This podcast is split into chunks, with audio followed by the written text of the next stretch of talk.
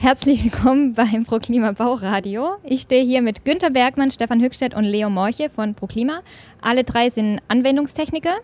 Ähm, und die drei haben auch gemeinsam, dass sie zusammen 100 Kilometer in etwa 21 Stunden gegangen sind, beziehungsweise gelaufen sind. Und Leo und Stefan waren zum ersten Mal dabei. Und Leo möchte ich fragen, wie er das überstanden hat, wie es ihm jetzt geht und vor allem, was war der schwerste Teil des Laufs? Überstehen tut man sowas nur mit einem eisernen Willen. Äh, Scherz oder Spaß beiseite. Ähm, es war natürlich eine Herausforderung und ähm, ich denke auch, dass wir die in der Gruppe eigentlich ganz gut gemeistert haben. Also es gab oft Situationen, wo man äh, vielleicht selber in einem Loch war und äh, durch die anderen ist man auch gut wieder rausgekommen. 100 Kilometer und 21 Stunden sind ja eine lange Zeit. Ähm, seid ihr euch dann irgendwann mal auf den Keks gegangen, beziehungsweise hattet ihr euch überhaupt nach 21 Stunden noch was zu sagen? Nein, äh, nur noch Schlafplatz suchen und Augen zu und ab dafür. Du hast ja erzählt kurz nach dem Lauf, dass am schwersten die letzten zwei Kilometer waren. Warum? Es war so, dass äh, die letzten fünf Kilometer, äh, die ging es entlang eines Bachlaufes und es war ein sehr äh, kompliziertes äh, Terrain. Man ist fertig, es ist Nacht, man hat eine Stirnlampe, man will eigentlich nur noch ins Ziel und äh, da muss man wirklich aufpassen, wo man hintritt, äh, wie man seine Füße setzt, man darf nicht rutschen. Ja, es war sehr kompliziert, es war nochmal fordernd, aber war umso schöner dann anzukommen. Stefan, du hast dich ja verletzt. Ähm, bei welchem Kilometer und wie hast du weiter durchgehalten? Und sagst du auch wie Leo, die letzten fünf Kilometer waren die schwersten? Naja, verletzt ist vielleicht ein bisschen übertrieben. Also ich bin bei Kilometer 75 oder 80 circa äh, linken Fuß umgeknickt. Das lag wohl einfach daran, dass die Konzentration dann irgendwann nachlässt, ähm, woraufhin der Fuß dann angeschwollen ist. Und das hat mich dann ein bisschen gebremst, muss ich sagen. Aber da heißt dann Zähne zusammenbeißen und durch. Und wie waren die ersten 80 Kilometer? Deine Freundin war ja Supporterin, das heißt, ähm, sie und Markus Willing und Christian Stadler waren bei verschiedenen Checkpoints und haben euch versorgt. Was haben die gemacht und wie war das für euch? Also erstmal muss man sagen, dass sie das alles wirklich super gemacht haben. Die haben sich da sehr viel Mühe gegeben, ähm, haben beim ersten Checkpoint, den äh, sie angelaufen sind sozusagen, dann äh, hier äh, richtig eine kleine französische Mahlzeit aufbereitet und das alles schön drapiert und aufgebaut, alles äh, sehr schön und ja, auch so mit viel Zuspruch äh, motiviert immer stets. Also das war super. Das heißt, ihr hattet dann ein paar bei Checkpoints, das sind ja so in regelmäßigen ähm, 10 Kilometer Abschnitten oder wie viele Kilometer Abschnitte sind nochmal diese Ru Ruhepausen? Das variiert immer ein bisschen. Also insgesamt waren es acht Checkpoints, wobei die Supporter nicht alle Checkpoints angelaufen sind, also so im Schnitt jeden zweiten in etwa. Und das waren dann so Art Pausen, wo ihr dann euch wirklich hinsetzen konntet und euch auch holen konntet. Kann man überhaupt, wenn man einmal sich hinsetzt, wieder aufstehen? Ähm Ja, also wir haben das auch da ein bisschen variiert. Die ersten Pausen haben wir relativ knapp gehalten. Da hatten wir so ein bisschen eine Boxenstrategie, die eigentlich anfangs auch ziemlich gut aufgegangen ist, dass wir die Pausen, äh, die Pausen so knapp wie möglich halten und dafür dann nicht so schnell laufen müssen. ähm, zur Streckenhalbzeit ungefähr haben wir dann eine ein bisschen ausgedehntere Pause gemacht. Da gab es dann auch äh, warmes Essen, war zumindest so geplant. Die Franzosen sind da ein bisschen langsamer gewesen. Und äh, eine Massage. Ja, aber ansonsten sind die, haben wir die Pausen eigentlich eher kurz gehalten. Also ja, vielleicht äh, fünf oder zehn Minuten hinsetzen, was essen, Kleidungswechsel, äh, vor Einbruch der Dunkelheit dann die langen Klamotten anziehen, äh, Stirnlampe aufsetzen etc. Ja. Das war ja das erste Mal für dich, 100 Kilometer zu laufen. Bist du sonst so der Wanderer oder Läufer oder war das komplett eine neue Erfahrung für dich? Ähm, ja, Wanderer schon, Läufer ab und zu mal, wobei jetzt nicht sportlich ambitioniert, also eher so privat zum Fithalten. Ähm, aber eine Strecke über 100 Kilometer bin ich noch nie gelaufen. Also das längste war jetzt auch hier im Raum der Vorbereitung, äh, zweimal circa 50 Kilometer. Und 100 Kilometer ist dann schon nochmal eine andere Nummer. Du hast gesagt, du hast dich bei Kilometer 80 ähm, verletzt und die ersten 80 Kilometer gingen die locker oder ab wann war es denn schwer? Weil es heißt ja immer, nach 50 spürt man seine Knochen. Also das ähm, ging dann bei mir eigentlich mit dem Umknicken los, dass es dann nachgelassen hat. Also die, die Fitness und Konzentration vorher lief es eigentlich echt super. Wir waren ja relativ flott unterwegs, haben uns da auch schon fast eine schnellere Zeit ausgerechnet. Aber gegen Ende äh, hat sich das dann vielleicht auch ein bisschen gerecht, dass wir am Anfang so schnell unterwegs waren. Und Günther ist ja quasi 100 Kilometer Läufer und Profi dabei. Du bist, ähm, ich vergesse es immer, zum vierten Mal, glaube ich, mitgelaufen.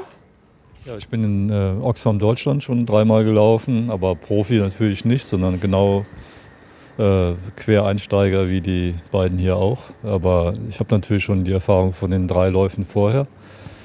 Das hat es mir diesmal auch leichter gemacht natürlich, weil das war zwar eine andere Strecke in Frankreich, aber man diese ganze, den Verlauf sozusagen, wie das dann nachher ein bisschen abflacht, auch wenn man mit Ehrgeiz startet, natürlich, das wusste ich schon vorher, dass das so kommen wird. Ja. Hm. Also psychisch warst du dann besser vorbereitet als deine Mitläufer. Bei, ich glaube, in Deutschland hattet ihr so ein, ähm, eine Uhr, wo ihr geschaut habt, wie, wie schnell ihr laufen wollt, so eine GPS-Uhr. Hattet ihr das diesmal auch?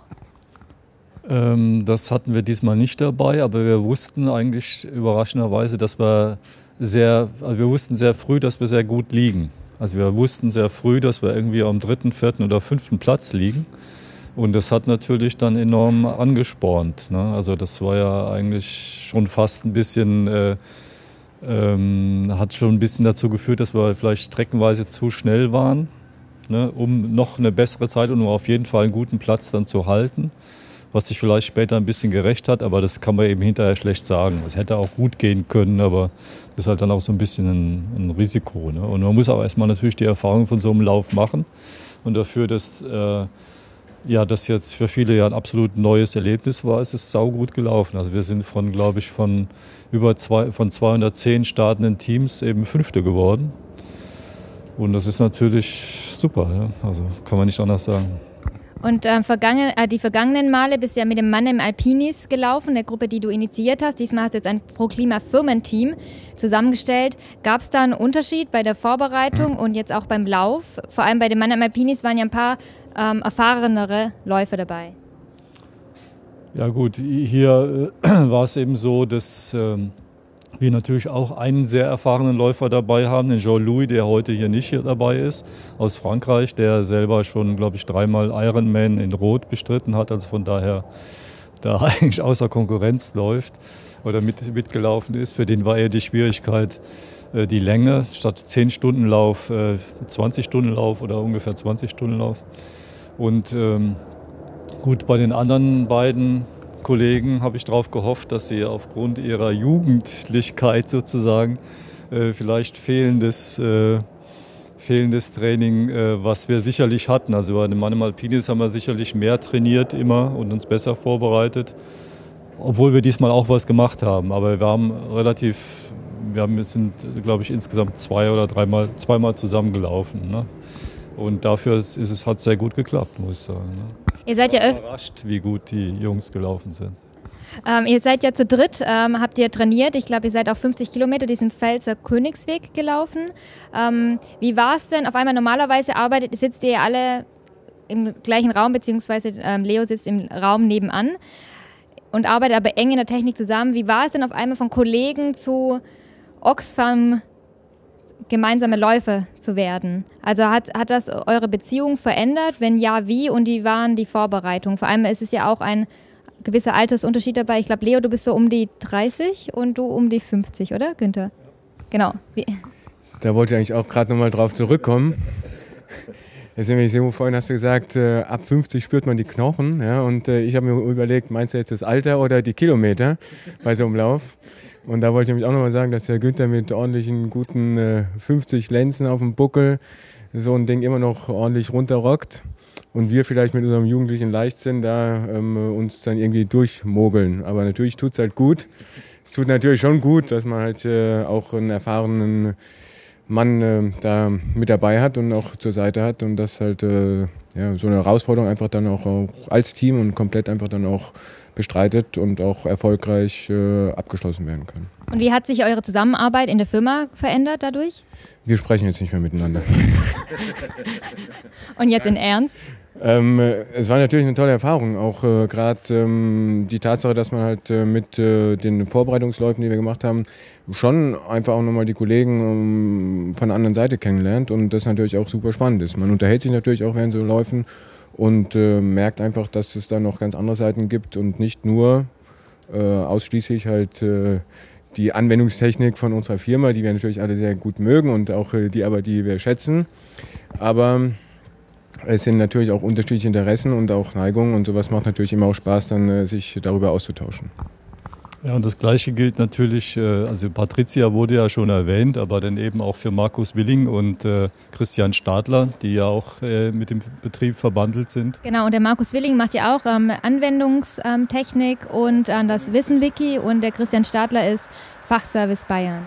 Genau, und das war natürlich auch in dem Zusammenhang super, die beiden mal anders, also auch die beiden mal anders mitzubekommen.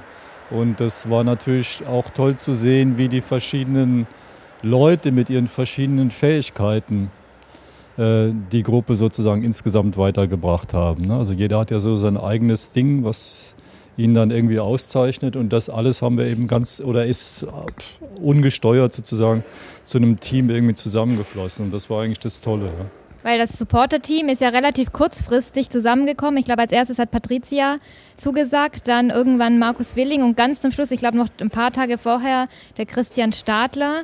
Ähm, was war dann das Besondere an diesem Supporter-Team? Du kannst das ja vergleichen mit deinem Mann im Alpini-Supporter. Was war hier anders? Ja, die haben wir sozusagen überrumpelt alle. Ne? Die konnten nicht mehr anders und äh, haben sie dann äh, verpflichtet. Wobei, glaube ich, Markus Willing ist, äh, war wirklich freiwillig. Christian muss mal ein bisschen äh, freikaufen auch, ja, sozusagen. Ähm, und äh, natürlich war auch zum Beispiel die, was hier anders war, das Ganze läuft ja auf Französisch ab, ne, also französischer, französischer Sprache. Das heißt, die ganzen Supporter-Texte und so weiter, die es in Deutschland gibt, also die, das Handbuch für Supporter, was macht ein Supporter, war natürlich nur rudimentär vorhanden für, die, für unsere Supporter jetzt, sodass die sozusagen aus dem Stehgreif äh, supporten mussten. Also wir haben natürlich ein paar Tipps gegeben, das und das brauchen wir, aber das haben sie dann bravourös erfüllt, ne, indem sie halt alle Patisserien und Charcuterien in Frankreich vorbildlich abgeklappert haben und, ja, und einfach da waren und äh, mit Kerzenlicht für Stimmung gesorgt haben und was weiß ich. Ähm, auch Nachrichten gut übermittelt haben. Es gab zum Beispiel so einen spannenden Punkt, das ist vielleicht ein kleines Beispiel es war klar, dass also für mich es wichtig war, nach dem Zielankunft irgendwie mich gleich hinzulegen. Und dann wurde äh, per nach per E-Mail übermittelt halt, dass es nicht funktioniert, weil es da keine Schlafplätze gibt, organisiert vom Oxfam äh, Trailwalker.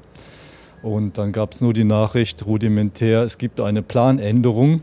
Und die Planänderung hat eben dran, drin bestanden, dass die Plätze, dass die Schlafplätze einfach zurechtgemacht haben hinten im LKW dann. Ne? Und das ist einfach auch eine Art von Übermittlung und Kommunikation, die natürlich bei Kilometer 90 oder 95 sehr hilfreich ist, wenn man nur so eine Info kriegt und nicht, es gibt keine Schlafplätze. Also sowas zum Beispiel. Also brauchen die Supporter psychologisches Feingefühl, weil sie euch ja auch ähm, sozusagen begleiten müssen, in der Hinsicht, dass sie genau wissen müssen, wie sind die vier Jungs gerade drauf. Ja, auf jeden Fall. Also speziell zum Ende hin, da braucht man dann schon ein bisschen psychologische Betreuung oder tut es ganz gut, wenn man dann eben entsprechend aufgemuntert wird äh, an den Checkpoints, wenn, wenn dann die eigene Motivation vielleicht schon ein bisschen nachlässt. Und das haben sie wirklich super gemacht. Also muss man nochmal großes Lob aussprechen. Dann hier nochmal ein Dank an Patricia, ähm, Christian und an Markus. Ähm, gab es denn einen Punkt, wo ihr gesagt habt, ihr gebt auf bei den früheren Mann im Alpinis? Ähm, Läufen gab es ja schon mal, dass einer aufgeben musste, beziehungsweise körperlich nicht mehr weiter konnte. Hattet ihr irgendwie einen Punkt, wo ihr nicht mehr konntet? Also ich für mich nicht. Also ich wusste, das wird irgendwie eng mit den, mit den Blasen unterm Fuß. Mir taten diesmal die Fußsohlen weh. Äh, das, ja, das hatte verschiedene Ursachen in der Vorbereitung, aber äh, ich habe mich ein bisschen gequält zum Schluss, aber aufgeben wollte ich eigentlich nicht. Ne? Okay. Und Leo, würdest du denn, ähm, beziehungsweise der Stefan wollte noch was sagen? Ja, also irgendwann macht man sich natürlich schon seine Gedanken. Also bei mir war das dann eben gegen Ende hin so Kilometer 90, dass ich dann irgendwann denke, warum macht man den ganzen Scheiß eigentlich? Und könnte man sich nicht sparen und jetzt hinsetzen wäre doch viel schöner. Und, ähm, aber irgendwie war das so nicht wirklich eine Option. Also man, man beißt sich dann durch und ähm, ja, der Körper will vielleicht nicht mehr, aber man, ja, das heißt, zum Schluss war es eher, ähm, der Geist hat den Körper sozusagen gesteuert. Genau, ja. Wobei eigentlich gar nichts mehr so richtig gesteuert war. Also, das war nur noch ein koordinationsloses Dahintaumeln, aber man beißt sich so durch.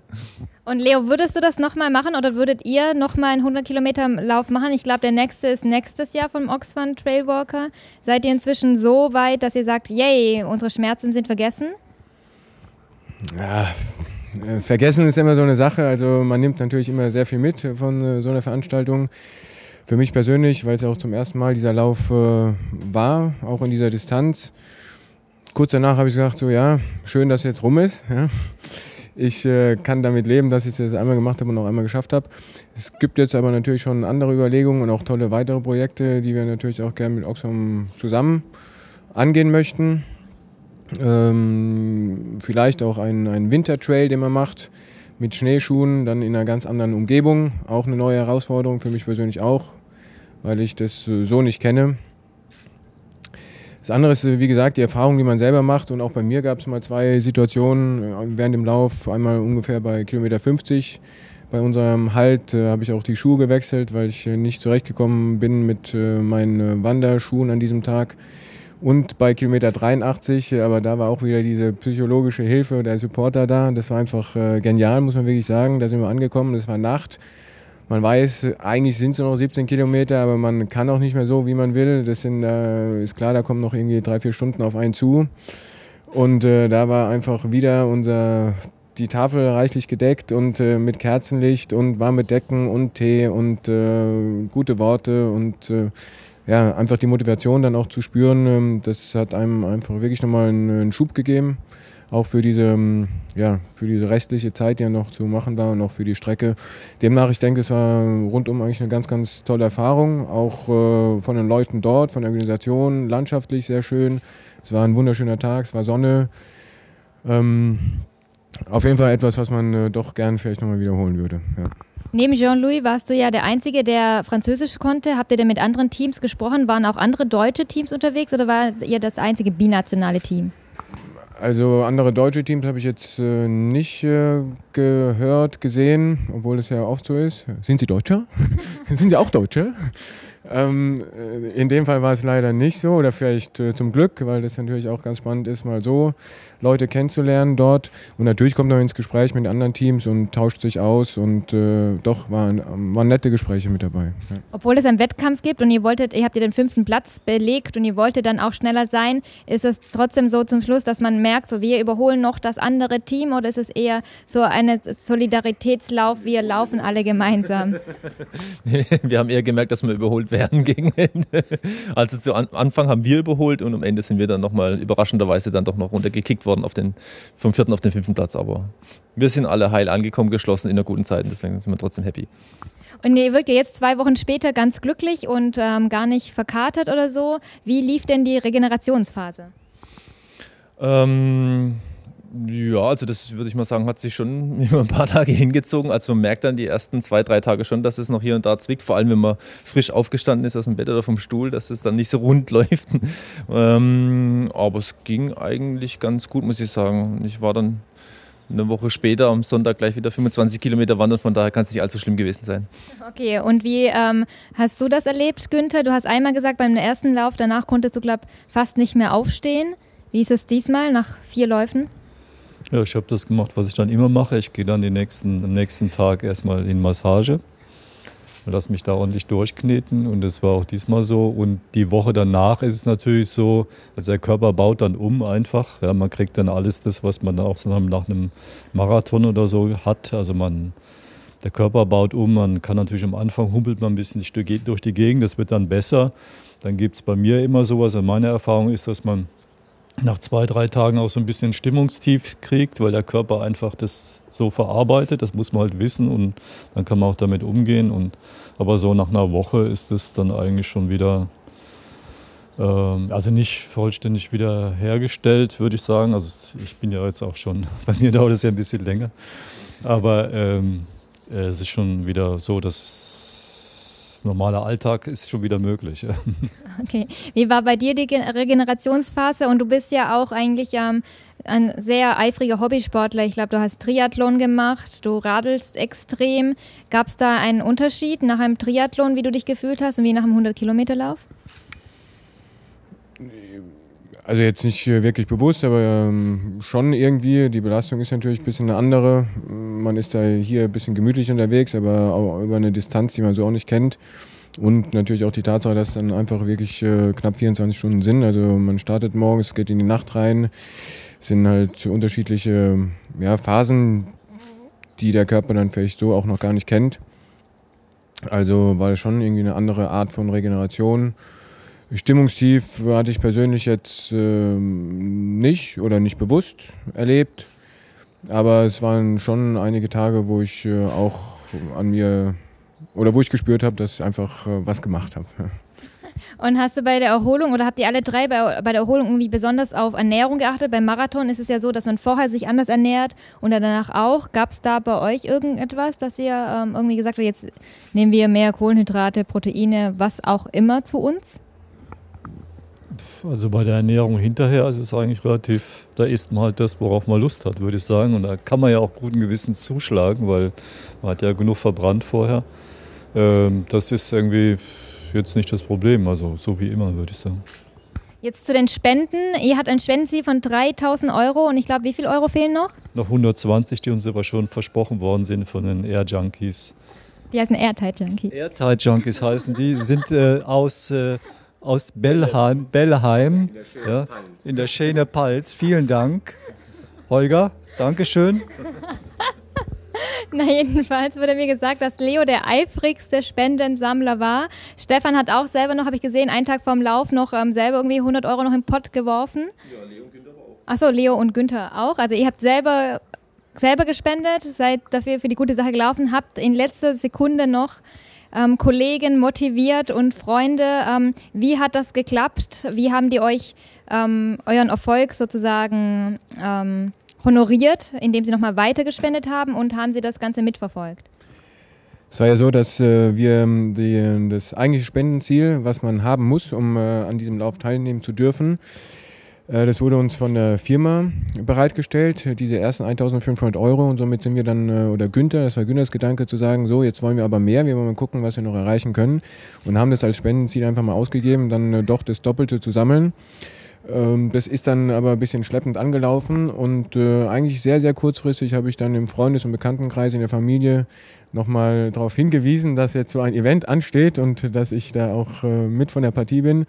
Und das hat mich sehr überrascht und an der Stelle will ich auf jeden Fall nochmal mich ganz, ganz herzlich bedanken bei allen Freunden und Bekannten und auch natürlich bei der Familie, die eifrig auch dann kurz vor knapp äh, uns dann noch mit äh, Spenden unterstützt haben. Und ich fand es ganz toll zu sehen, wer denn alles dann äh, doch mit dabei war und äh, für so eine gute Sache dann auch noch äh, den einen oder anderen Euro übrig hatte. Na, wir sprechen ja die ganze Zeit ähm, darüber, dass ihr 100 Kilometer gelaufen seid, aber es war in erster Linie kein Wettkampf, sondern für die gute Sache. Vielleicht kann Stefan noch mal sagen, was dich motiviert hat, da mitzulaufen. Wärst du auch 100 Kilometer gelaufen, wenn es einfach ein Wettkampf gewesen wäre oder war es schon für dich eine Motivation zu sagen, okay, ich laufe und tue dabei was Gutes und zeige, dass ich mich für eine Sache einsetze? Ja, also ich finde schon, dass es die Kombination aus beiden ist. Also das Schöne ist ja, dass man beides hat. Also man ist hat so einmal ein bisschen den sportlichen Ehrgeiz und Anreiz, da was zu machen. Und dazu kommt natürlich aber die, die, ähm, na, die, die Komponente, dass man eben für einen guten Zweck auch noch eben sich einsetzt. Und die Kombination finde ich sehr schön und da macht es dann doppelt Spaß, eben mitzumachen. Und Günther ist der absolute Oxfam-Überzeugte. Kannst du vielleicht drei Argumente sagen, warum jetzt die Zuhörer sozusagen euch noch unterstützen sollt oder äh, sollten und künftige Projekte auch unterstützen sollen. Ähm, Spenden ist ja, manchmal wird es ein bisschen kritisch gesehen, dass ähm, viel an der Organisation hängen bleibt und nicht äh, sozusagen beim Projekt ankommt. Ähm, was ist bei Oxfam anders? Was ist bei Oxfam besonders? Und warum sagst du, ja, dafür laufe ich weitere 100 Kilometer? Also für mich ist es so, dass äh, bei Oxfam das Spannende ist, es ist auf der einen Seite natürlich ganz einfach eine karitative Geschichte. Ne? Also man verteilt, man äh, hebt, versucht Ungerechtigkeiten zu verändern. Das Besondere an Oxfam ist, dass sie nicht nur einfach, also jetzt mal in Anführungsstrichen, einen Teller Reis irgendwo hinschieben, sondern eben auch die, äh, die Hintergründe von von äh, Armut und so weiter aufzeigen. Ne? Und das ist eigentlich das Spannende an Oxfam. Und da finde ich, ähm, sieht man auch, dass an Oxfam sich eben sehr viele Leute beteiligen können, die auch völlig unterschiedlicher politischer Couleur sein können. Ja? Und das ist einfach ein, also in Anführungszeichen, ich bin also Naturwissenschaft, also ein humanistisches Gymnasium, das ist ein humanistisches Ziel einfach. Ja? Und das ist einfach das, was fehlt. Auch wenn man jetzt die letzten Wahlen wieder sieht, Ne? Das ist eigentlich Oxfam ist ein gutes Gegenmittel. Du wirst ähm, 100 Kilometer laufen, Leo auch, und er möchte noch was zur gerechten Welt sagen. Also für mich persönlich ähm, war es halt so, dass ich ähm, gemerkt habe, dass halt Oxfam, wie ähm, der Günther schon angemerkt hat, keine Organisation ist, die jetzt unmittelbar kurzfristig irgendwelche Hilfsmittel zur Verfügung stellt, sondern die auch nachhaltig äh, Projekte unterstützt, die dann wirklich auch zu ähm, Veränderungen führen, äh, längerfristig, aber zu sicheren und guten Veränderungen führen.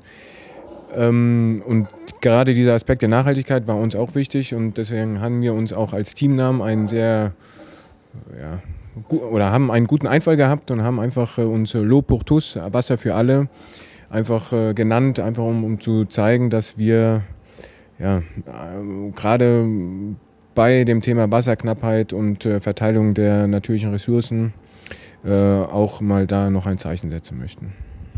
Leo und Günther sind das nächste Mal dabei. Stefan, wirst du auch das nächste Mal dabei sein? Kein Kommentar. ich überlege noch. okay, dann vielen Dank für das Interview und viel Spaß beim Regenerieren. Danke. Danke. Danke.